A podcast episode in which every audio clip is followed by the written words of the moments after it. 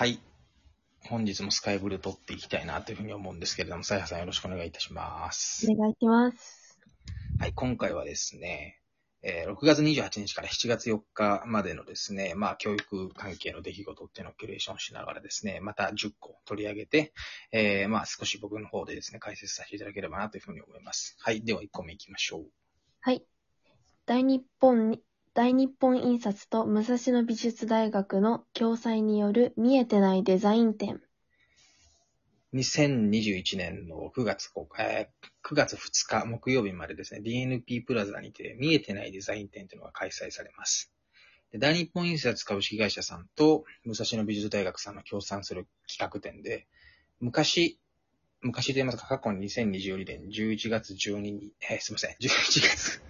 から10 12月まで、武蔵野美術大学が東京ミッドタウンデザインハブでですね、企画した見えてないデザイン社会に問い続けるむさびっていうのをですね、再編集した企画になっていてですね、入場料は無料で、日曜日は休館の予定なんですけれども、まあ一般的に開放されている時はですね、10時から20時まで、え開館されているということでですね、えー2019年度に市ヶ谷キャンパスっていうのを武蔵野美術大学が開設されたんですけれども、その時から産学共同研究契約っていうのはすでに結ばれていて、大日本印刷だと結ばれてるんですけれども、そのデザインの持つ、武蔵野美術大学ムサビと呼ばれるですね、大学の持つデザインの、まあ、知見とですね、大日本印刷の持つ印刷技術っていうのを、まあ、ベストミックスすれば、まあ、より一層素晴らしいアートがですね、思い描けるんじゃないかというふうに、え考案されているということなんですけれどもですね、今回のイベントでは、教育であったり、地域であったり、産業、文化、生活多様性っていうですね、6つのテーマをですね、基軸に問いのカードっていうのを用意していて、まあ、本質的にですね、物事に何があるのかっていうのを自分の中で通っていこう。教育だったらどういう問題があるのかっていうのをですね、しっかり本質的なところに耳を傾けられるようにということで、まだ見えてないところの価値、教育の価値であったり、地域の価値であったり、産業の価値っていうのを見出そうということになってます。二つ目のニュースです。大妻女子大学が全国高校生英語再生ことわざコンテスト2021を開催。11月4日から18日まで作品を募集しております。え千代田区、東京都千代田区に位置するですね、大妻女子大学の文学部英語英文学科がですね、全国高校生英語再生ことわざコンテスト2021を開催されるんですけれども、再生ことわざっていうのはですね、ことわざの一つの部分を別の言葉に言い換えてですね、新しいことわざを作ってみようというものでですね、募集期間は、えー先ほどさやさんがおっしゃった通り11月の4日から18日までになっていて、審査結果の発表はですね、来年の2022年の2月25日になる予定です。で、本コンテストは一応英語が母語でない人に限ってるんですけれども、国籍は不問でですね、えー大友女子大学の文学部の方の複数のですね、教員の方が採点をしてくださるということで、まあ、出場者には音声であったり、その英語のボキャブラリーとしての語彙であったり、文法、グラマーっていうものが要求されてくるんですけれども、優勝された方にはですね、図書カード2万円分という、まあ、素晴らしいえープレゼントが贈呈されて、入賞された8名の方にも、図書カード1万円分が贈呈される予定というふうになっています。三つ目のニュースです。駄菓子、おまけは絵本、教育庁、メーカー、出版社のコラボ、読書離れを食い止めたい。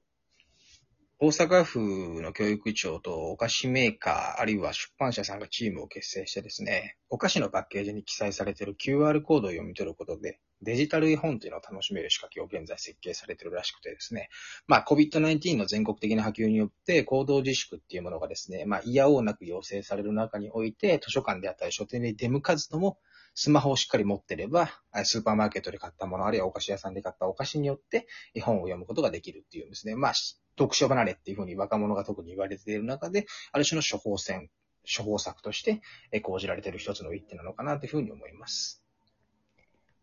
四つ目のニュースです。安心して子供たちを預かれる。教育関係者、対教育関係者ら対象にワクチン接種、中城村。はい。沖縄県の中城村さんの方でですね、村立の幼稚園であったり、小中学校の教職員の方々、あるいは認可、認可外保育園であったり、認定子ども園の職員らを対象としてですね、新型コロナウイルス感染症に対してワクチン接種を実施していこうということでですね、すでにハートライフ病院というところでですね、6月23日に村立学校の教職員の方、約180名がワクチン接種を受けていまして、夏休み中にはもう2度目のですね、接種を、え、接種し終えるということなんですけれども、一部の保育士の方からはですね、もうこれでやっとワクチンであったりですね、このコロナウイルスのことを気にせずに安心して子供たちを預かることができるんじゃないかという、まあ、ある種歓喜の声が上がっております。5つ目のニュースです。武蔵野大学、日本へ渡航できない海外学生、約40人にオンラインを活用した日本研修プログラムを7月に、7月19日から13日間開催です。はい、東京都の江東区に位置してます、武蔵野大学ランゲージセンターというのがありまして、そのランゲージセンターさんがですね、2021年の7月19日から8月4日までの13日間ですね、同大学の海外協定校あるいは交流校の学生約40名に対して、下記の日本語研修 MJSP というものをですね、開催するんですけれども、えー、と日本語のコミュニケーションという、まあ、基礎的な部分を習得するっていうものに加えて、文化体験っていうのを行える、まあ、ある種のですね、特異的なプログラムになっていまして、まあ、安全安心な感染症に配慮したですね、オンライン授業ということで、まあそういうことに対してすごい気を使う必要性もなくですね、もう一つ、あの、江東区の NPO 法人外国語ボランティア江東区さんというところとコラボレーションしてですね、まあ、一層と日本人の方々の、とのコミュニケーションであったり、日本人の方々との交流っていうのを深められるオンラインビジットっていうのが実施される予定なんですけれども、武蔵野大学は1989年からですね、まあ、実践と研究という日本語教育に関するですね、プログラムを用意していて、すでに31カ国から829名の外国人留学生というのが訪れ、訪れているとか、まあ、交流機会を持っていると。で、216名の方がそのうちで来日していてですね、まあ、今後も継続的に海外の交流プログラムであったり、海外との連携講座っていうのを維持していく予定なんですけど、今回参加された方は中国、あるいは香港、カナダ、ブラジル等が多くなっているとのことです。6つ目のニュースです。円滑な幼少接続が格差解消の鍵に、OECD 教育白書が指摘。はい。えっと、OECD 保育白書なんですけれども、経済協力開発機構、機構 OECD がですね、6月29日に OECD 幼児教育、幼児教育保育白書第6部というのをですね、えー、公表しておりまして、幼児教育保育っていうのはですね、教育的な出発点であるっていうふうに位置づけていて、その各々の発達段階に応じたカリキュラム、プラス、小学校との円滑、潤滑な連携、接続っていうのを試みる、試みることによって、質の高い幼児教育っていうのものを提供できたりですね、社会経済的な格差の是正っていうものにつながっていくんじゃないかっていうことをですね、歌っているわけなんですけれども、日本の文部科学省の萩生田大臣もですね、まあ、萩生田大臣を筆頭に、同省が今現在主体的に取り組んでいる幼児教育スタートプランというのに照準してですね、この OECD の報告っていうのを活用していくんですが、今回の報告書は2017年から2020年にかけて実施された調査研究プロジェクトの成果報告なんですけれども、加盟国26カ国41地域が参加していて、幼児教育であったり、保育施設での資格要件であったり、労働環境について分析したんですが、まあ、待遇改善っていうのがやっぱりすごくですね、必要で、もう一つ保育者の方々に求められているのは、子供たちと遊びを通じた学習をする時間に対する、まあ、金銭的な投資もそうなんですけど、時間的な投資として研修時間をもっと増やしたらいいんじゃないかってことが提案されてました。7つ目のニュースです。大学教授に殺害予告で追送地へ。医師会会長に殺害予告の男。